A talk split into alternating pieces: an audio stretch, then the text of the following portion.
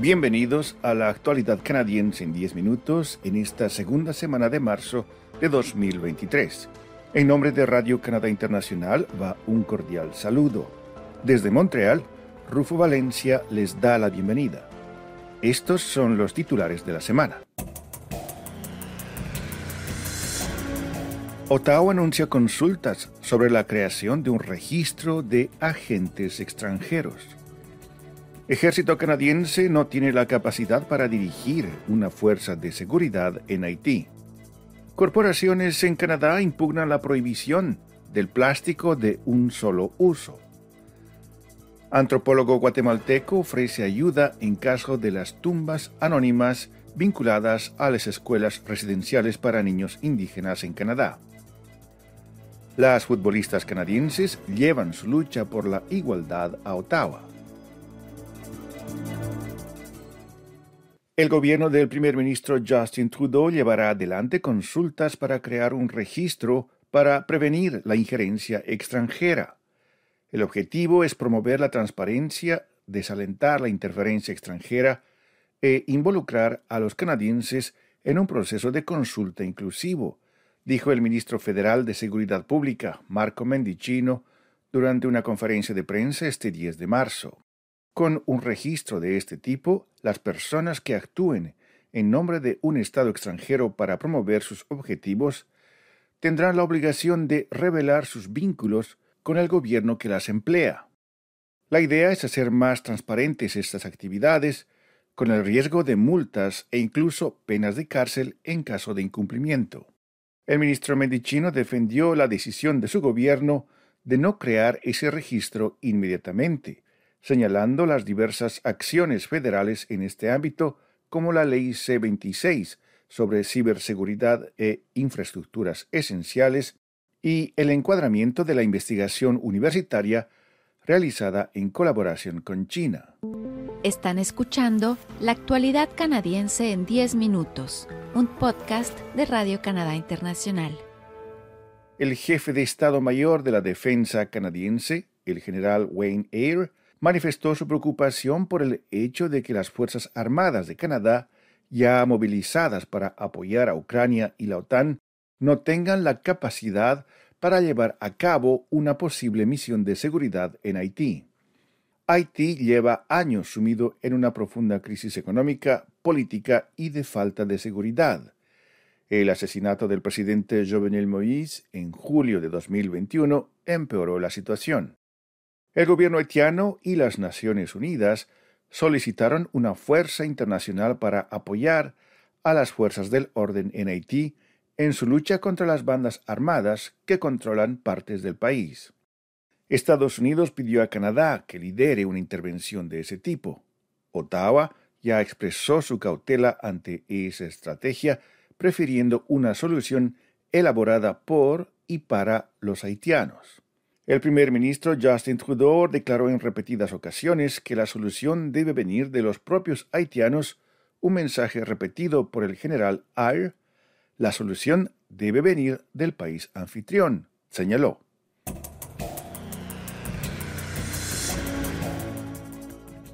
La normativa canadiense sobre los plásticos de un solo uso enfrentó este 7 de marzo en una corte federal en Toronto su primera prueba legal cuando un grupo de cabildeo que defiende los intereses de la industria de los plásticos impugnó las normas establecidas por el gobierno federal. El juez federal, de quien no se espera que dicte sentencia hasta dentro de varios meses, deberá considerar si Ottawa actuó justificadamente cuando catalogó los productos de plástico como tóxicos en virtud de la ley canadiense de protección del medio ambiente. Ottawa se basó en una evaluación científica de la contaminación medioambiental causada por los plásticos publicada en 2020. Ese estudio estableció que el plástico contamina ríos, lagos y otras masas de agua, perjudicando a la fauna y dejando fragmentos de microplásticos en el agua que beben los canadienses.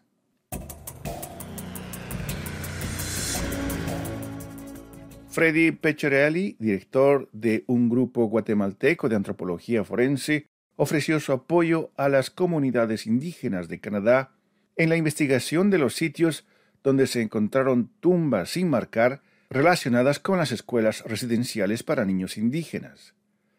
Cuando tenía nueve años, la familia de Freddy Pecciarelli huyó de la guerra civil en Guatemala a Nueva York después de que su padre fuera amenazado por escuadrones de la muerte del gobierno, pero más tarde él decidió regresar.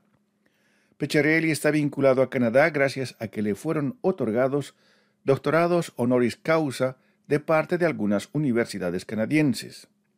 Él visitó Canadá en dos ocasiones tras el anuncio del descubrimiento de más de 200 tumbas sin marcar en Kamloops, provincia de Columbia Británica, en 2021, y desde entonces continúa siguiendo de cerca los informes. Kimberly Murray, quien fue nombrada por el gobierno canadiense interlocutora especial para el caso de los niños desaparecidos y las tumbas sin nombre relacionadas con las escuelas residenciales, sugirió que el enfoque indígena desarrollado por la Fundación de Antropología Forense de Guatemala podía servir de modelo a las comunidades indígenas en Canadá.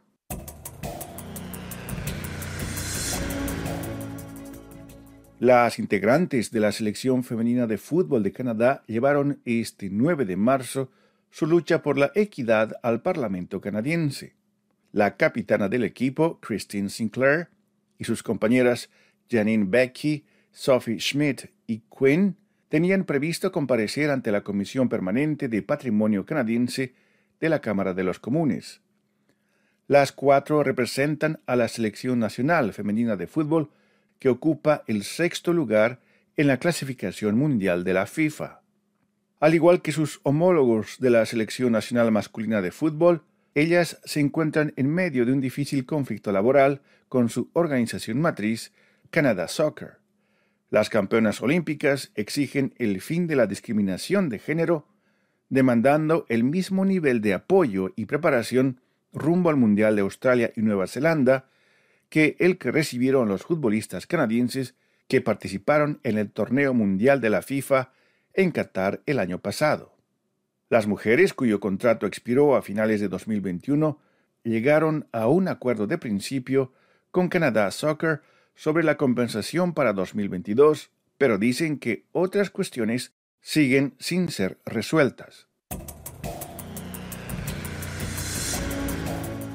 A continuación, nuestra colega Paloma Martínez nos trae más detalles sobre los temas que llamaron su atención esta semana.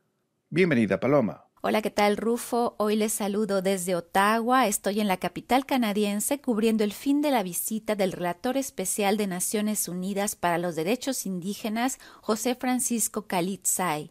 Les comentaré al respecto. Además, en otros temas esta semana, en el marco de las conmemoraciones del Mes de los Derechos de las Mujeres, les presentamos, entre otros, el testimonio de Nina González, una solicitante de asilo hoy indocumentada que llegó a Canadá huyendo de violencia doméstica. Cuando llegó a Canadá yo no conozco el idioma, no conozco cómo funcionan las leyes. Acá encuentro asesores de migración y abogados que no supieron cómo orientarme, cómo uno debe presentar una demanda de asilo. Entonces de ahí ha comenzado mi camino que ha sido desastroso y en este camino arrastraba a mi hija. Entonces, hoy después de tantos años que llevo aquí, sigo arrastrando las consecuencias de la vulnerabilidad de mujer y sin recursos para poderse defender y conocer cómo ejercer sus derechos. Además, los consejos de trabajadores agrícolas para que los aspirantes a la inmigración en Canadá no se dejen engañar. Escuchemos a uno de ellos, Toño. Ahorita está mucho de moda en el Facebook y a diario aparecen muchas este, publicaciones que supuestamente te facilitan la forma de venir a trabajar a Canadá y desgraciadamente en México hay mucha necesidad de trabajo, pero también en México tenemos un índice muy altísimo de corrupción. Todo el mundo que ya conoce un poquito del programa o eso, ya luego se siente empleador, ya quiere traer gente a Canadá y, pues nomás le roban su, su lana, ¿no? Entonces mi consejo sería que se asesoren legalmente. Es todo por mi parte, Rufo, muchas gracias. Muchas gracias, Paloma. Aquí llegamos al final de la actualidad canadiense en 10 minutos, un podcast semanal de Radio Canadá Internacional. Desde Montreal, Canadá, Rufo Valencia les agradece por su atención y será hasta la próxima semana.